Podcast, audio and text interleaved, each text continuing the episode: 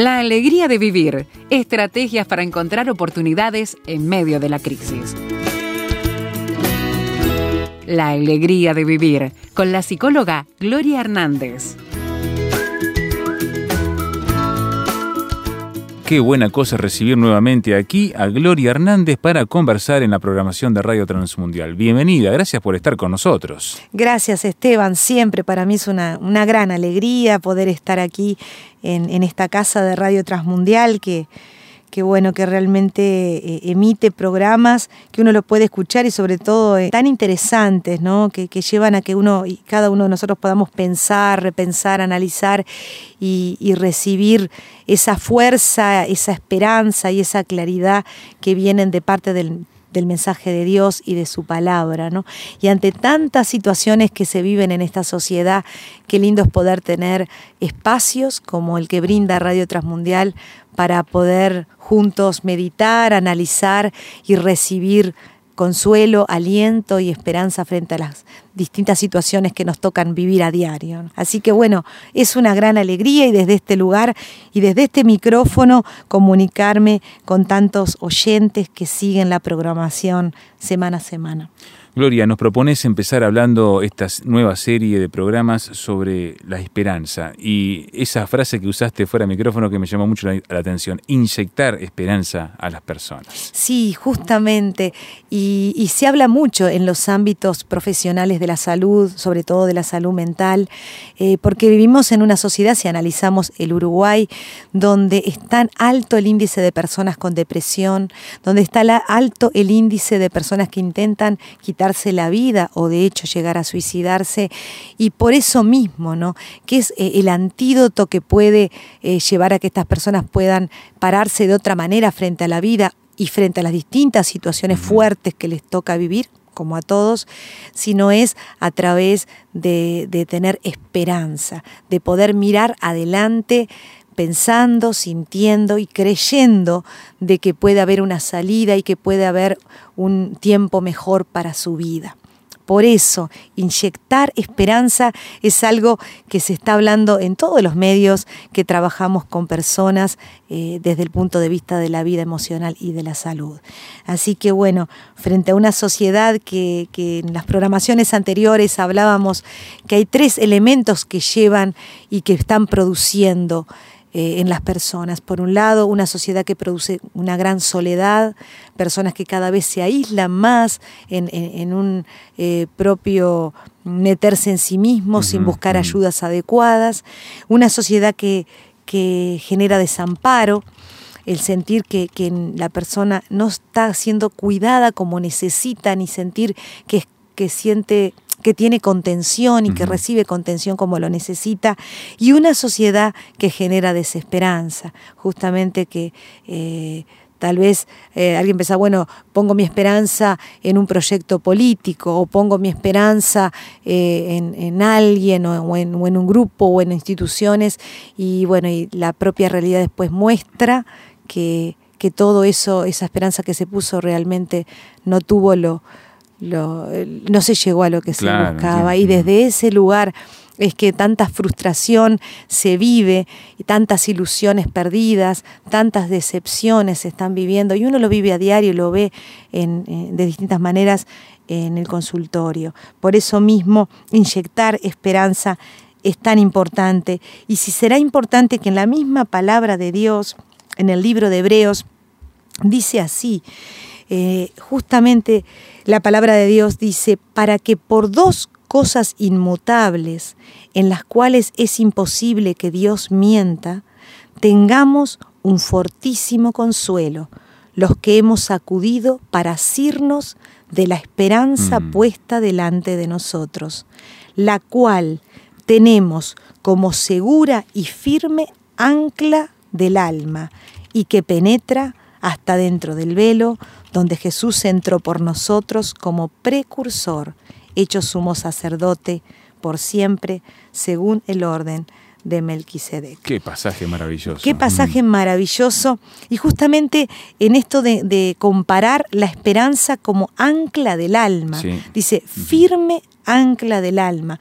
Y eso es bien interesante porque en la tormentosa época que vivimos, en que parece que el barco va a la deriva, esa ancla es bien necesaria. Justamente, porque si pensamos en las personas que viven depresión, si pensamos en una persona que está pensando o, ideando eh, el, poder quitarse la vida, son personas que lo que han perdido en primer lugar es la esperanza. Es decir, están metidas, como compartía una, una, persona, ¿no? Es como que estoy en un túnel oscuro y la cueva es cada vez más oscura y donde no hay una luz de, posibilidad, no hay una luz de esperanza que yo pueda mirar y de la cual asirme.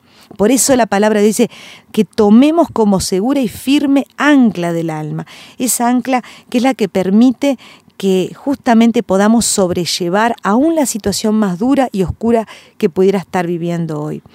Eh, hay otra traducción de este mismo pasaje que me parece mm, lindo y rico poder compartir, que dice así, de estas dos cosas que no pueden cambiarse, promesa y juramento, y en las que Dios no puede mentir, recibimos un firme consuelo los que hemos buscado la protección de Dios y hemos confiado en la esperanza que Él nos ha dado. Esta esperanza mantiene firme y segura nuestra alma, igual que el ancla mantiene firme al barco. Así que mantenernos firmes frente a los dolores y situaciones difíciles de la vida, lo que los permite es justamente la esperanza. Y también el señor Ansel Grum, que tantas veces lo nombramos, este alemán, él decía esto, que justamente en alemán el término esperar, de donde viene esperanza, significa vivir en el punto de observación. En el punto de observación. Justamente el verbo esperar es vivir en ese punto de observación que viene de qué? De un lugar que es como diríamos una torre de vigilancia. Entonces él este, profundiza el concepto y dice, esperar significa, por tanto, observar alrededor para ver si viene alguien, mirar el entorno para ver qué nos acerca. Esperar puede significar también poner atención a algo, cuidar algo, así como el guardián vigila a una persona y pone atención sobre ella. Entonces, esperar implica una actitud activa. Sí, no es descansarse, simplemente mirar y esperar que alguien más haga la, las cosas por nosotros. Y justamente ese es el valor terapéutico y sanador, que es un recurso realmente muy importante para los procesos de la vida. Poder anclarnos en esa esperanza que implica, bueno, dejo pasar y espero a ver qué pasa. No, realmente es una actitud activa como el guardián que presta atención, que vigila. Y este esperar provoca ambas cosas en nosotros.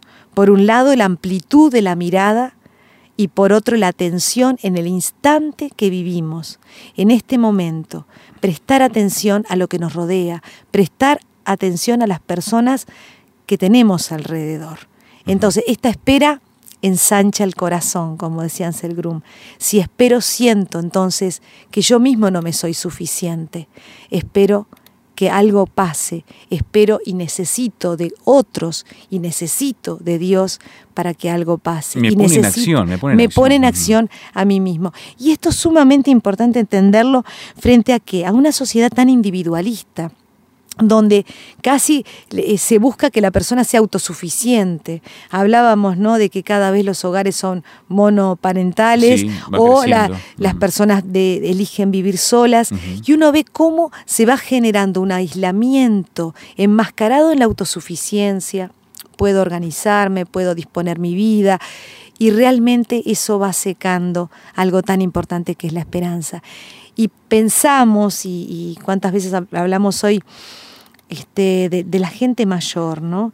Eh, oía varios ancianos, gente de 80, de 90 años, tenemos una sociedad de gente que está llegando a estas edades, que ya se habla de la cuarta edad más que la tercera edad. Y más que tener una pirámide con una base ancha, ya se está achicando y arriba es lo más alto, ¿no? Justamente, y decía, este, varios de ellos decían, qué feo es llegar a viejo, ¿no? Y pensar que esta es la sociedad que tenemos hoy. y desde esta sociedad ¿Qué podemos hacer también con la red de contención y cuidados a una población muy grande de nuestro país? Y en vez de aislarla o alejarla, eh, o, bueno, o desecharla y descartarla diciendo ya vivió su vida, a veces los sistemas de salud también como que descartan dónde vamos a invertir nuestra medicación y la internación y todos los costos de salud si no es en la gente joven eh, porque bueno, hay mucha más esperanza de vida y olvidamos que bueno, que los ancianos necesitan y necesitan muchísimo del cuidado y también que tienen muchísimo para poder dar, desde su experiencia de vida, desde su sabiduría. Entonces, la familia, que es la primer gran red de contención que realmente pueda tomar conciencia que la gente mayor, que sus ancianos, que los abuelos realmente sigan necesitándolos, necesitando del cuidado, de la visita, del acompañamiento, de la charla, ¿no? Y en esto que podamos ser realmente sensibles. También la iglesia del Señor, cuando hay un anciano que llega este, a sus etapas ya de ancianidad, a su tercera edad, solo, porque tal vez no tenga una familia real, pero sí hay una familia que la puede constituir la iglesia y qué lugar tan importante pueden ocupar los ancianos dentro de la institución iglesia tan importante. Vamos a hacer una pausa en la charla con Gloria Hernández. Estamos mirando acerca de la esperanza en nuestra sociedad, con tantas contradicciones y tantas necesidades. ¿Cómo inyectar? En la vida de las personas una infusión de esperanza que les permita mirar la realidad más allá de las circunstancias personales y colectivas que vive nuestro mundo en el que estamos el día de hoy. Ya seguimos aquí en La Alegría de Vivir con Gloria Hernández. ¿Qué te ha parecido este espacio? Nos encantaría conocer tu opinión por mensaje de texto o WhatsApp al signo de más 598 91 610 610.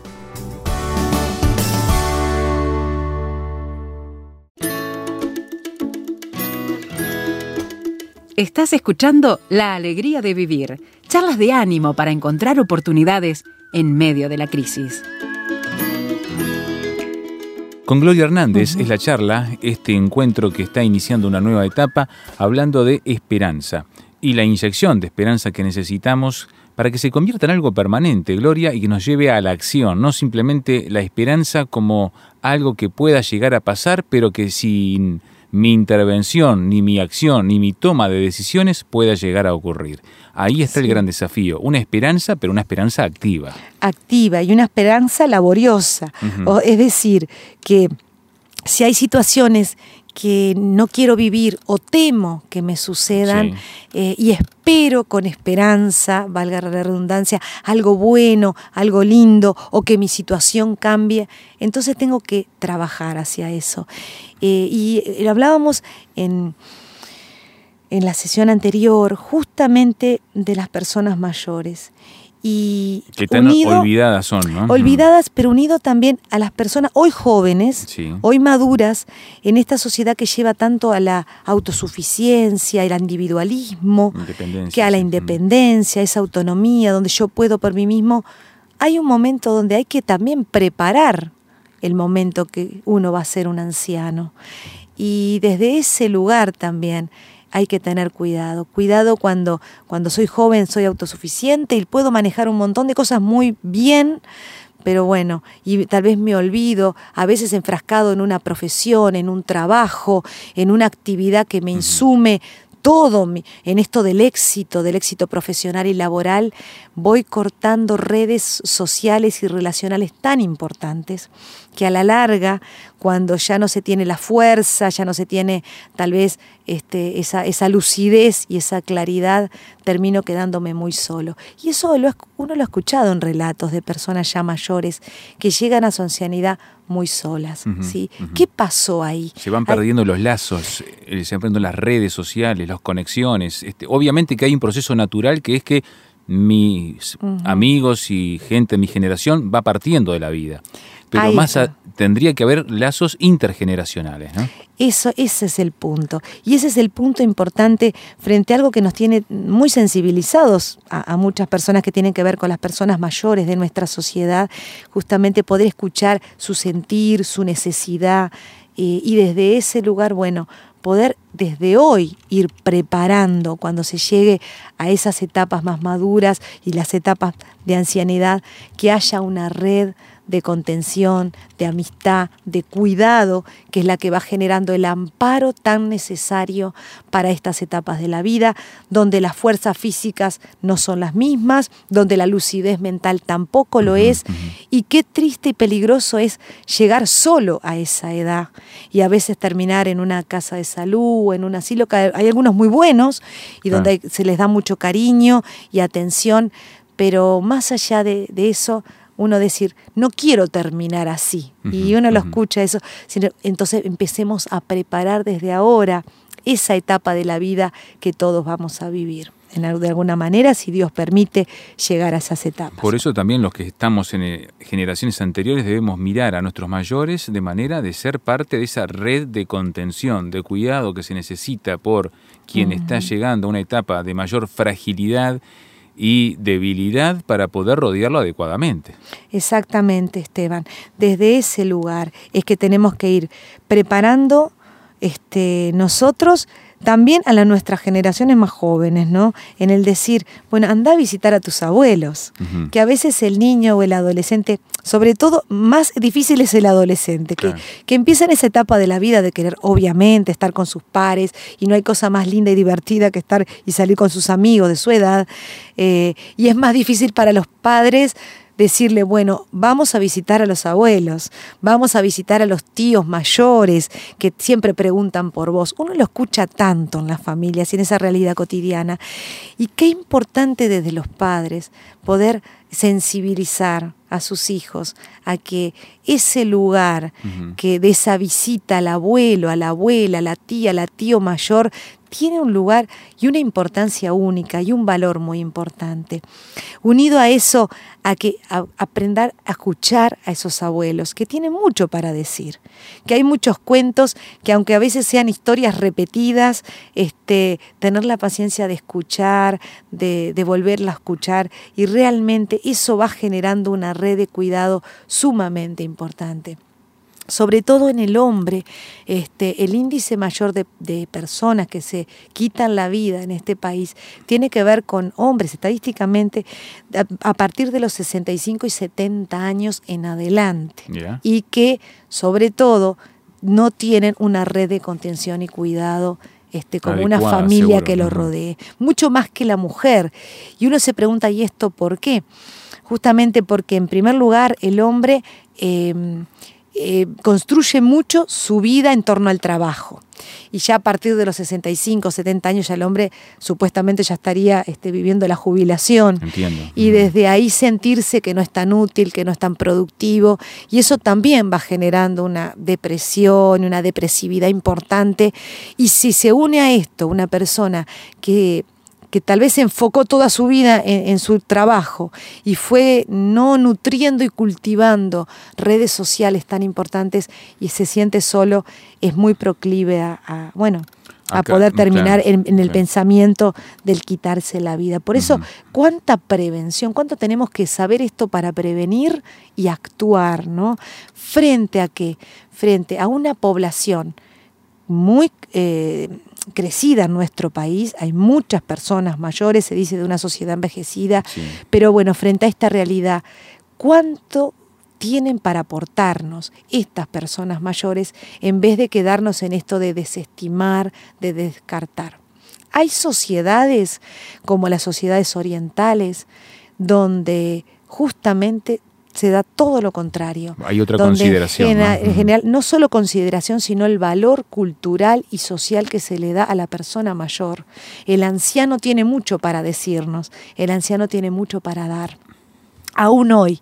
Y hay una sabiduría que es la que tienen, como decía, los que peinan canas, ¿no? La misma palabra de Dios habla, ¿no? De, esas personas, bueno, de pelo blanco, de, de, pelos plateados, que justamente, de cabellos plateados, que es lo que hace que hay mucha sabiduría para dar y para poder brindar a las nuevas generaciones.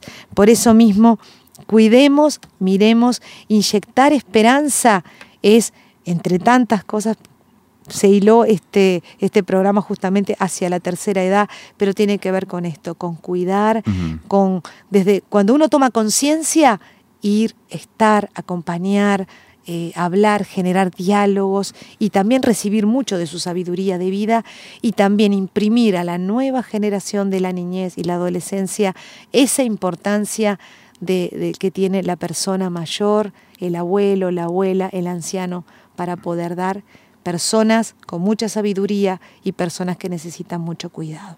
Entonces, inyectemos esperanza hacia la tercera edad y también trabajemos hacia la esperanza de una ancianidad llena y rodeada de cariño, llena y rodeada de cuidado en la medida que desde hoy me di cuenta que lo más importante y también el mensaje del Evangelio, ¿cuál es? Un mensaje relacional.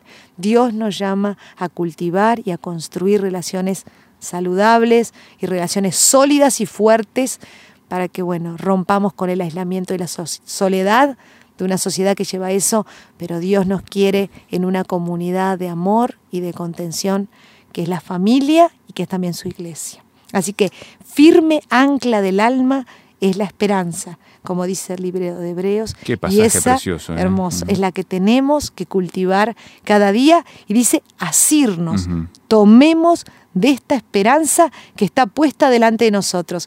Y sabemos que esa esperanza la pone Cristo. Cristo en nuestra vida, caminando al lado nuestro, es una firme ancla del alma frente a distintas situaciones que nos toca vivir.